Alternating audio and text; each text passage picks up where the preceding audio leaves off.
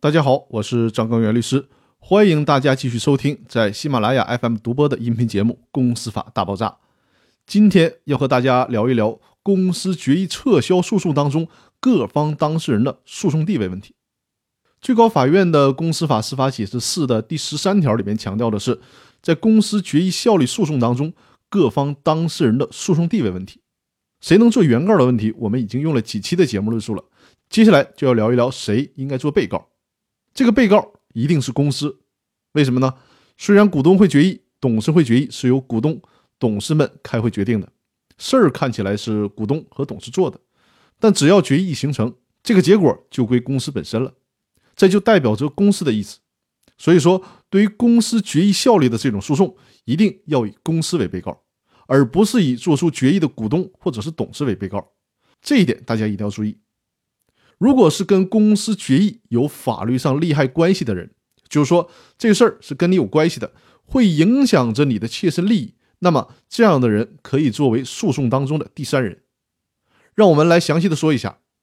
如果一个公司有若干个股东，在一个股东对公司提起决议撤销诉讼的时候，也就是向法院提出撤销公司的股东会或者董事会决议的时候，其他股东的态度无非三类：支持撤销的。反对撤销的和无所谓的，支持撤销的股东可以与之前起诉的股东作为共同原告，一起到法院告公司撤销决议，成为一伙的。而反对撤销的股东呢，因为公司的决议和他们的利益肯定是息息相关的，所以可以向法院申请参加诉讼。因为这个诉讼是原告股东与公司之间的诉讼，而不是两个意见不同的股东之间的恩怨，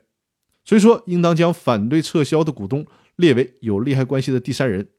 至于持无所谓态度的佛系股东，那也就不能强求人家加入到这场纷争之中来了，只要承受裁判结果对他们的影响就好了。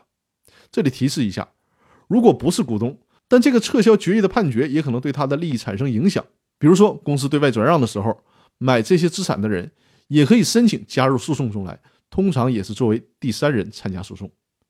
关于各方诉讼地位的问题，最高院还给出了一个示意图，我会把这个示意图发到喜马拉雅 FM 的我的圈子里跟大家分享。那好，我们今天的分享就到这里，更多内容我们下期继续，谢谢大家。